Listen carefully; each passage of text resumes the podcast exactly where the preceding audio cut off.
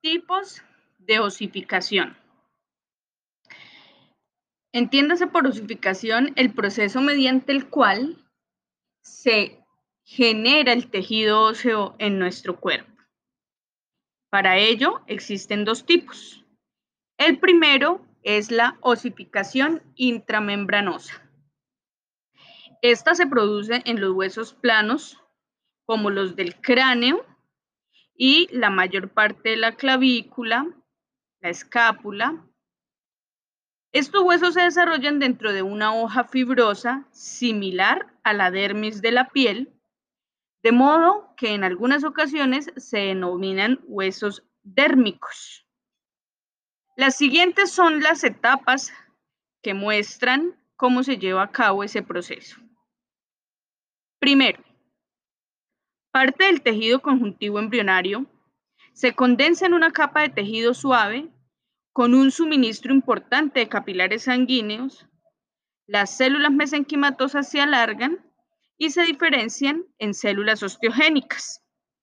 En las regiones del mesénquima se vuelven una red de hojas blandas denominadas trabéculas. Segundo, las células osteogénicas se reúnen en trabéculas y se diferencian en osteoblastos. Las células depositan una matriz orgánica llamada tejido osteoide. A medida que la trabécula se engrosa, se empieza a depositar fosfato cálcico en su matriz. Algunos osteoblastos quedan atrapados en la matriz y son ahora osteocitos. El mesénquima que está cerca de la superficie de una trabécula sigue sin calcificarse, pero se vuelve más denso y fibroso para formar el periósteo. Tercero, los osteoblastos siguen depositando minerales y produciendo un panel de trabéculas óseas. Algunas trabéculas persisten como hueso esponjoso permanente mientras que los osteoclastos absorben y remodelan otros para formar una cavidad medular en medio del hueso. Cuarto, en la superficie, las trabéculas siguen calcificándose hasta que los espacios entre ellas se llenan y convierten el hueso esponjoso en compacto. Este proceso da lugar a la disposición tipo emparedado típica de los huesos maduros, planos.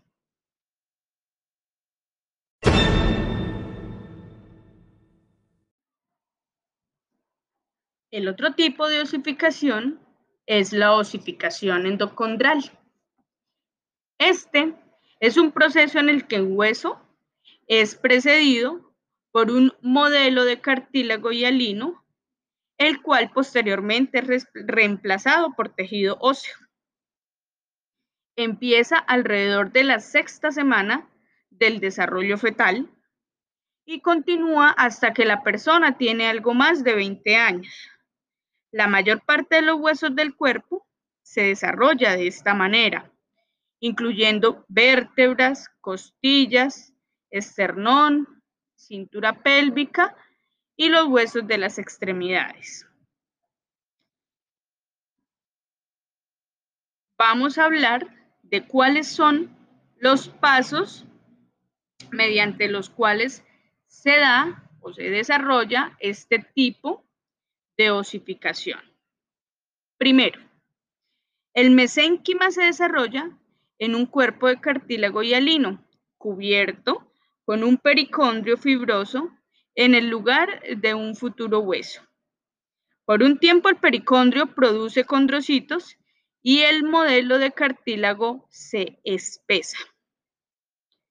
Segundo, con el paso del tiempo el pericondrio deja de crear condrocitos y empieza a producir osteoblastos. Estos depositan un collar delgado alrededor del hueso en la parte media del modelo del cartílago rodeándolo por un anillo y proporcionando un refuerzo físico.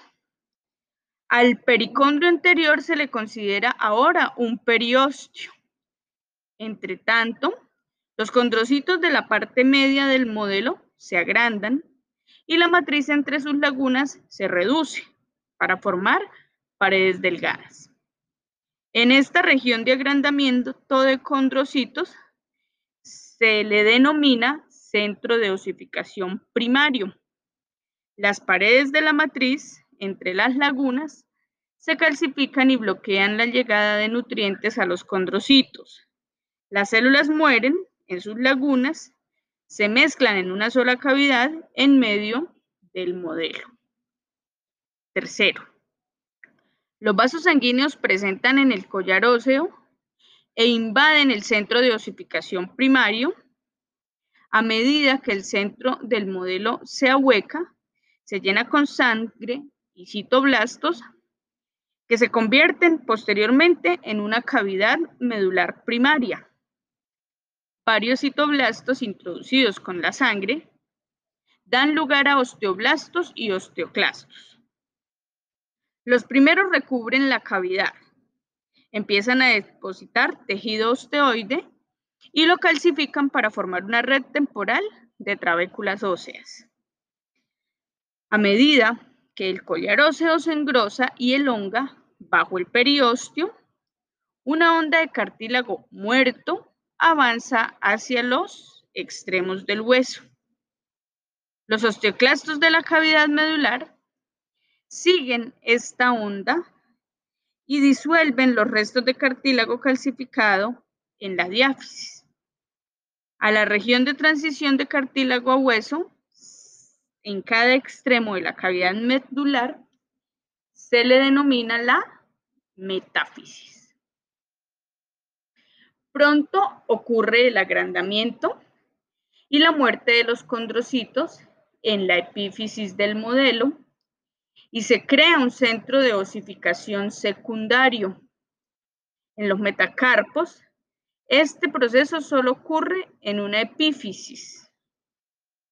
En cambio, en los huesos más largos, ocurre en ambos extremos. Cuarto, el paso de osificación secundario se vacía por el mismo proceso seguido de la diáfisis con lo que se genera una cavidad medular secundaria en la epífisis que se expande hacia afuera desde el centro en todas las direcciones.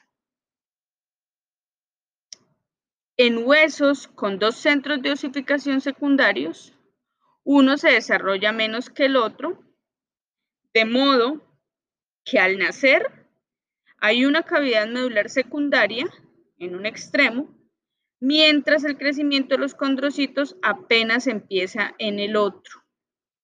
Al nacer, las articulaciones de las extremidades aún son cartilaginosas. Durante la infancia, las epífisis se llenan con hueso esponjoso. Esto hace parte del quinto paso, por lo que el cartílago se ve limitado al articular, que cubre la superficie de cada articulación y a una pequeña placa epifisiaria. Pared delgada de cartílago que separa las cavidades medulares primarias y secundarias en uno o ambos extremos del hueso. La placa epifisiaria persiste en la infancia y la adolescencia y sirve como zona de crecimiento para la elongación del hueso. Por último, el sexto paso, al final de la adolescencia e inicios de la madurez, todo el cartílago restante de la placa epifisiaria suele consumirse y el espacio entre la epífisis y la diáfisis se cierra. Las cavidades medulares primaria y secundaria se unen en una sola y el hueso ya no puede alargarse más. Y es así como se da el proceso de osteogénesis en nuestro cuerpo.